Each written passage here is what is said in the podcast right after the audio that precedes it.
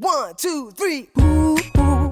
Mm, crunch so tasty. Ooh, ooh, ooh. Halt, das ist doch gar nicht unsere Musik. Ich denke, wir spielen heute die Musik von Hofkapellmeister, die Marketingmusik. Ach ja, natürlich. Dann lass mal laufen.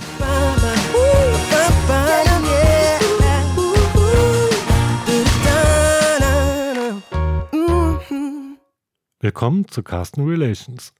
Mein Name ist Ralf Dunker und in dieser Episode geht es um das akustische Branding und um die Rolle der Musik im Marketing, also um Songs und Sounds für Corporate und Commercials. Was Sie eben gehört haben, war ein Musikstück von Hofkapellmeister aus Berlin, entworfen für eine Süßwarenwerbung. Es ist ein gutes Beispiel, wie gute Laune Musik funktioniert. Musik wie diese existiert nicht um der Musik willen. Sie soll uns in Stimmung bringen und Kaufanreize setzen. Sie soll eingängig sein, damit wir sie und die zugehörigen Produkte und Marken in guter Erinnerung behalten. Es geht also darum, unser Unterbewusstsein zu adressieren und zusätzlich zu beispielsweise Text oder Video ein weiteres Signal zu setzen, damit die Marke oder das Produkt positiv in unserem Gedächtnis bleibt. Dabei kommt der Musik eine besondere Rolle zu, denn wir verarbeiten Musik anders als visuelle Eindrücke oder das gesprochene Wort.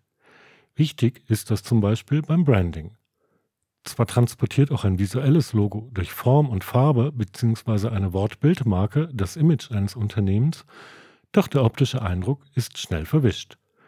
Wir erkennen das Logo zwar wieder, aber es bleibt nicht so fest in unserem Gedächtnis verankert wie ein Klang oder eine Melodie.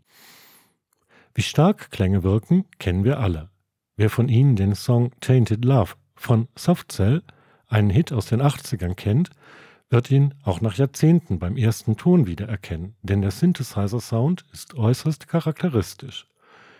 Ein ähnlich starker Wiedererkennungseffekt ist auch bei Marketingmusik möglich, insbesondere wenn sie das Zeug zum Ohrwurm hat, wenn wir mitswingen oder die Melodie aus heiterem Himmel vor uns hersummen. Warum Musik einen so starken Eindruck hinterlässt, erklärt Sebastian Müller der Gründer und Geschäftsführer von Hofkapellmeister. Musik emotionalisiert viel stärker als Bild und ähm, das liegt auch daran, dass das Ohr direkt mit dem äh, limbischen System verknüpft ist. Das ist äh, so ein ganz alter Teil im Gehirn, der äh, für Verarbeitung von äh, Gefühlen und Emotionen äh, zuständig ist. Dass Musik so eine Wirkung auf uns hat, ist nicht zuletzt unserem Hörorgan zu verdanken, das sehr viele Frequenzen verarbeitet. Wir hören einen Umfang von circa sieben Oktaven, wir sehen aber nur einen übersetzt in Oktaven einen Umfang von äh, circa einer Oktave. Dies haben sich Werber schon vor Jahrzehnten zunutze gemacht. Zuerst war es das Radio, später Kino und Fernsehen, in denen Musik oder Sound die Werbung begleitete. Die Musik, die wir am Anfang dieser Folge gehört haben, erinnert mich zum Beispiel, was sicherlich kein Zufall ist, an Eisreklame aus dem Kino. Heute gibt es noch viel mehr Möglichkeiten, Musik einzusetzen. Bei Commercials, als Startmusik oder zur Unterbrechung in einem Podcast. Musik kann am Point of Sale gespielt werden, um die Leute in Stimmung zu bringen. Das heißt aber auch, dass heute viel mehr Arbeit bei der Auswahl und Gestaltung der Musik bzw. der Sounds zu beachten ist. Wo soll sie eingesetzt werden? Oder soll ein Voice-Over darüber gelegt werden können, wie bei der folgenden Musik? Sie wurde von Hofkapellmeister für ein etwa 30-sekündiges Video komponiert, das Werbung für eine App macht und die Musik soll hierbei dezent Stimmung schaffen.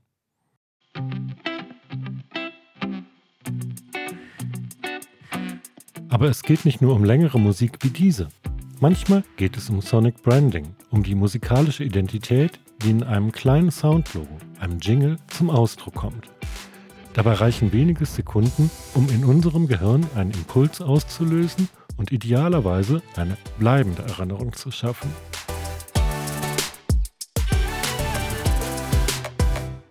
Die Bandbreite der potenziellen Produktion reicht somit vom 3 Sekunden bis zum Musikstück. Sebastian Müller erklärt die verschiedenen Formate.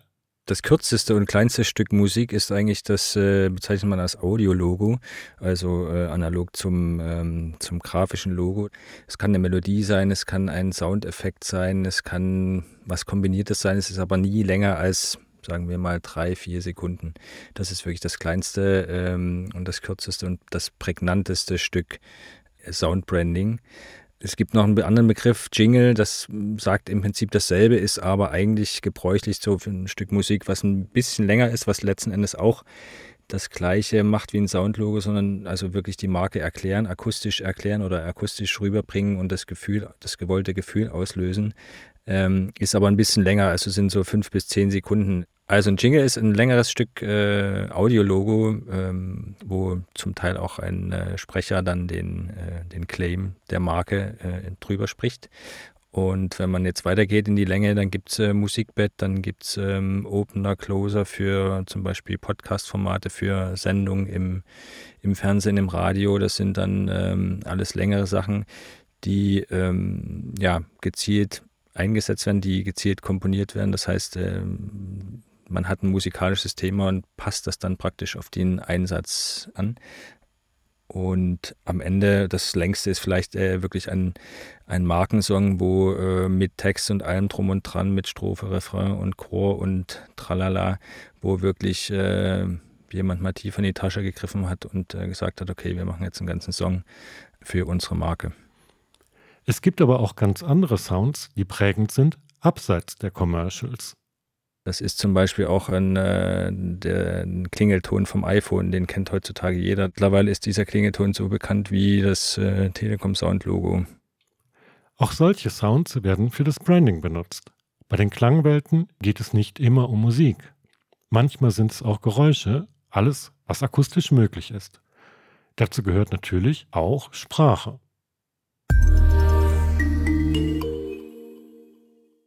Bei Klängen wie diesem fällt die Definition schwer. Komponiert für TV zur Vorschaltung von Dokumentation ist es zugleich Soundlogo, Jingle und Opener. Doch wie man es auch nennt, bei kurzen und bei langen Stücken geht es darum, den passenden Stil zu finden. Dabei darf die Auswahl nicht nach dem eigenen Geschmack erfolgen, sie muss sich dem Zweck unterordnen. Zu klären ist zum Beispiel, welche Zielgruppe ich erreichen möchte. Welche Intention hat der Sound oder die Musik? Welche Einsatzgebiete sind zu bedienen? Das alles und noch viel mehr bestimmt über Stil oder Rhythmus. Der Findungsprozess gelingt in den seltensten Fällen durch Versuch und Irrtum. Es ist vielmehr ein strategischer Prozess, den man Schritt für Schritt durchlaufen muss, um das Passende zu finden. Dabei hilft Hofkapellmeister mit einem Tool, das den Kunden einen sehr strukturierten Findungsprozess ermöglicht. Denn wie Sebastian Müller berichtet, es ist schwierig für die Komponisten und Sounddesigner, an alle Informationen zu kommen, die sie benötigen. Hofkapellmeister hat daher vor etwa anderthalb Jahren ihr sogenanntes Survey-Tool entwickelt, das bei der Abfrage hilft. Die Fragestellungen variieren hierbei, je nachdem, ob es sich um ein Soundlogo handelt oder zum Beispiel um einen Werbespot. Es sind auf jeden Fall verschiedene Fragen und es geht meistens um Gefühle. Es geht darum, zum Beispiel, wie soll sich die äh, Musik anfühlen? Warm oder kühl, angenehm oder überraschend? Also solche Begrifflichkeiten werden da gefragt. Und vor allen Dingen ist auch wichtig, dann äh, die Antworten äh, von den Teilnehmern richtig einzuschätzen. Deshalb gibt es auch Fragen, die äh, jeden Teilnehmer über spezielle eigenen Musikgeschmack zum Beispiel abfragen, um diese Antworten genau äh, eingrenzen zu können. Und ähm, ja, durch dieses Tool ist es nicht nur für uns einfacher, ähm, das passende Logo, das passende Stück Musik zu komponieren, zu entwickeln, sondern ähm, es ist, wie schon gesagt, auch wichtig, eine Art äh, Beziehung aufzubauen zum Kunden, wo man nicht E-Mails hin und her schreibt, sondern zusammen praktisch an der Gestaltung des Elements zusammenwirkt. Diese Stilberatung, wie ich es mal nennen möchte, hilft sowohl denjenigen, die eine individuelle, exklusive Musik in Auftrag geben möchten, als auch denjenigen, die aus Budgetgründen zu Musik aus einer der vielen Libraries greifen möchten. Besonders profitieren natürlich Auftraggeber individueller Sounds und Musikstücke, denn sie sind von Anfang an einbezogen. Das schafft Transparenz und es fällt ihnen leichter, ihre Wünsche und Ziele in den Entwürfen der Designer wiederzuerkennen dadurch, dass wir die Kunden schon von wirklich von ganz Anfang äh, mit ins Boot holen, werden wir natürlich äh, transparent und die Kunden wissen genau, an welcher Stelle wir uns im Prozess befinden, was wir eigentlich machen, weil es ist meistens nicht so ganz klar für Außenstehende oder auch für Kunden, mit denen wir regelmäßig zu tun haben, was wir eigentlich genau machen. durch dieses Tool und diese Einbeziehung ähm, holen den Kunden auf unsere Seite. Das heißt, er ist im Prinzip sitzt bei uns mit dem Boot anstatt auf der anderen Seite und wir äh, erarbeiten gemeinsam sozusagen das Ergebnis oder das erarbeiten gemeinsam das Konzept und die Ausarbeitung klar machen wir dann, aber ähm, der Kunde hat das Gefühl, er war von Anfang an mit dabei, hat mitgeschaffen, hat mitkreiert. Bei der Ausarbeitung sind zunächst Basics wichtig, etwa wie viele Beats per Minute angebracht sind, welcher Rhythmus zugrunde gelegt wird oder wie die Melodie gestaltet werden soll. Als Ergebnis des kreativen Prozesses bekommen die Kunden typischerweise mehrere Entwürfe vorgeschlagen, bevor es an die finale Ausarbeitung geht. Bei der Finalisierung wird die Komposition verfeinert, an musikalischen und Soundeffekten gefeilt, die Instrumentierung vorgenommen. Sounds spielen hierbei eine wichtige Rolle, soll zum Beispiel Frühlings- oder Sommerstimmung geschaffen werden, kann Vogelgezwitscher als Stimmungsverstärker dienen. Manchmal reicht aber auch schon, die Musik sprechen zu lassen, wie bei diesem Opener zum Thema Herbst.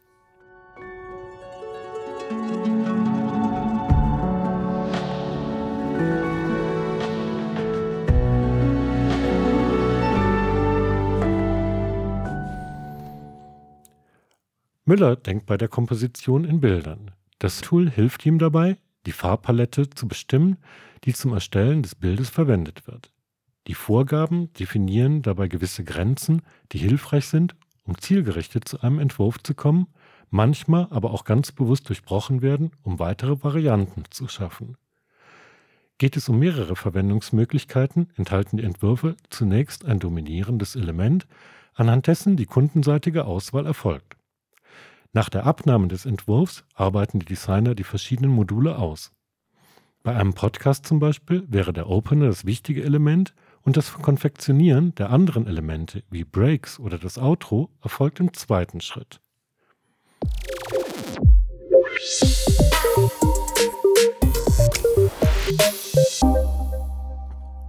Diese Komposition, gedacht für einen Podcast, besteht zum Beispiel aus drei Elementen. Zuerst das eben gespielte Jingle. Es ist bei diesem Set das wichtigste Element und wäre somit essentiell für den ersten Entwurf, den der Kunde vorgespielt bekommt. Was Sie im Moment hören, ist ein dezentes Musikbett für ein Voice-Over und gleich folgt noch der Closer dieses kompletten Podcast-Intros.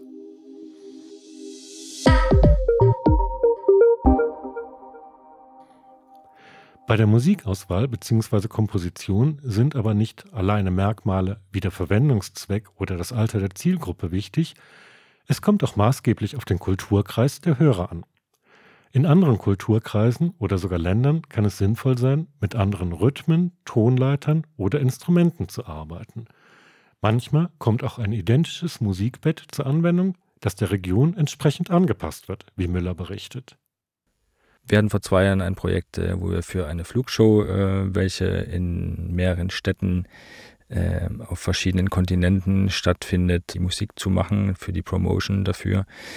Und haben natürlich erstmal ein musikalisches Thema entwickelt, was hängen bleibt, was im Ohr bleibt bei den Zuschauern und sind dann dran gegangen, wirklich für die einzelnen Länder ganz spezifische Sachen zu komponieren. Das heißt, äh, für Ungarn zum Beispiel mit dem Akkordeon, für Abu Dhabi mit einem, mit einer Ud, also so einer Art, äh, so einer Laute, so einer dickbäuchigen Gitarre, typisches arabisches Instrument, oder für, für Portugal mit, wo wir dann so eine Art Fado, äh, diesen typischen, ja, melancholischen Gesang, Akustikgitarre plus Stimme etabliert haben, praktisch das Thema äh, äh, adaptiert in verschiedene Kulturen. Ein musikalischer Kern, wie er auch hier verwendet wurde, kann sich im Extremfall in den verschiedensten Produktionen wiederfinden und dem Unternehmen eine musikalische Identität verleihen, die das Unternehmen über Jahre oder Jahrzehnte begleitet. Aber sprechen wir beim Sonic Branding wirklich nur über Musik? Ja, Musik ist nicht, äh, ist nicht alles. Dazu kommt natürlich auch die, das Sounddesign, die Geräusche und eine Kombination aus beiden. Zum Beispiel das, ähm, das Audi-Sound-Logo ist auch nicht wirklich Musik, es ist eigentlich eine, es ist ein Herzschlag, es ist das äh, Geräusch eines Herzschlags, natürlich mit Drums gespielt, aber letzten Endes ist es, gibt es auch viele Beispiele, wo wirklich auch Sounddesign, Soundeffekte äh, eine ganz wichtige Rolle spielen. Und da sollte man nicht äh, den Fehler machen, das Trennen in Musik und, und Geräusche, sondern das fließt alles ineinander über. Das eine hilft dem anderen oder ergänzt sich oder ja, manchmal funktioniert auch eins nur am besten, aber beides hat seine Berechtigung und gehört zusammen. Ja, nicht vergessen sollte man auch, dass auch Stimmen zu einem Branding dazugehören und äh, einer Marke eine gewisse Emotionen verleihen können. Zum Beispiel hat der Volkswagen lange Zeit das Audiologo Volkswagen, das Auto. Und ohne Musik, ohne Sounddesign, nur Stimme. Und das war auch sehr stark. Sie haben es jetzt wieder anders gemacht. Aber auch im, im Werbespot, im Podcast, wo auch immer, äh, ist Stimme ein extrem wichtiges Instrument und äh, gehört da ebenfalls eindeutig mit dazu.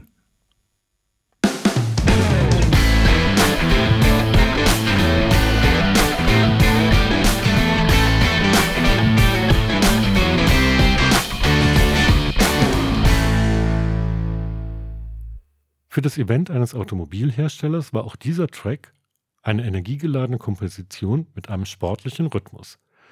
Ob sich eine solche Komposition lohnt, hängt vom Budget, der Vielfalt der Einsatzmöglichkeiten, der Reichweite und weiteren Faktoren ab. Oft ist es den Sounddesignern und Komponisten möglich, auf Basis eines Entwurfs viele Varianten zu erstellen und so einerseits budgetorientiert vorzugehen und andererseits dem Unternehmen eine exklusive akustische Identität zu verleihen. Der Preis einer solchen Musik oder eines Sonic Brandings richtet sich unter anderem nach der Komplexität, der Anzahl der Varianten und den Lizenzen. Bei der Lizenzfrage sind Faktoren wie die Verbreitungswege und die Reichweite oder auch die Nutzungsdauer relevant. Soll ein Song zum Beispiel für nur ein Jahr erworben werden, um ihn in diesem Zeitraum exklusiv zu nutzen, ist es preiswerter als eine Lifetime-Lizenz, wie sie für Corporate Music typisch wäre. Das akustische Branding hat sich, zumindest bei den großen Marken, vor gut 20 Jahren etabliert und setzt sich immer stärker durch. In Musik zu investieren ist immer eine gute Sache und lohnt sich eigentlich immer, egal ob es äh, maßgeschneiderte äh, Musik ist, die wir produzieren, komponieren und äh, konzeptionieren oder ob es ein Track aus einer Library ist, der, wo man praktisch die, die Nutzung kauft. Es lohnt sich, um ein einheitliches Bild auf Radio, TV, YouTube oder den sozialen Medien, etwa Instagram, abzugeben. Der Einfluss von Sound und Musik ist weitreichend und das Sonic Branding ist somit ein Bestandteil des Marketings. Das gilt aber auch äh, genauso für kleine Unternehmen, die vielleicht nicht so äh, das komplette Programm sich leisten können. Und äh, wir mit unserem Tool zum Beispiel geben auch kleineren Unternehmen oder äh, kleineren Projekten die Möglichkeit, da in gutes Branding zu investieren, indem man äh, erstmal herausfindet, was wollen wir eigentlich, was, was, was ist unsere Marke, äh, was wollen wir ausdrücken mit unserer Marke, wen wollen wir erreichen. Und das geht über Musik ähm, besser als mit nur mit Sprache oder nur mit Erklärfilmen oder nur mit Werbebotschaften. Und indem wir ganz unten anfangen und äh, genau herausfinden, was die Kunden wollen, können wir für jeden dann ein maßgeschneidertes Konzept äh, äh, erarbeiten, auch wenn sie nicht das äh, komplette Programm äh, kaufen oder ein Audiologo in Auftrag geben, was wir selber komponieren, sondern selbst auch mit Library-Musik kann man äh, sich ganz gut eine musikalische Identität zulegen. Musik fürs Marketing muss also nicht zwangsläufig teuer sein. Wir danken dem Team von Hofkapellmeister für das Bereitstellen der Musikentwürfe, die Sie eben in unserer Podcast-Episode hören konnten und die übrigens alle im Rahmen von Kundenprojekten entstanden sind.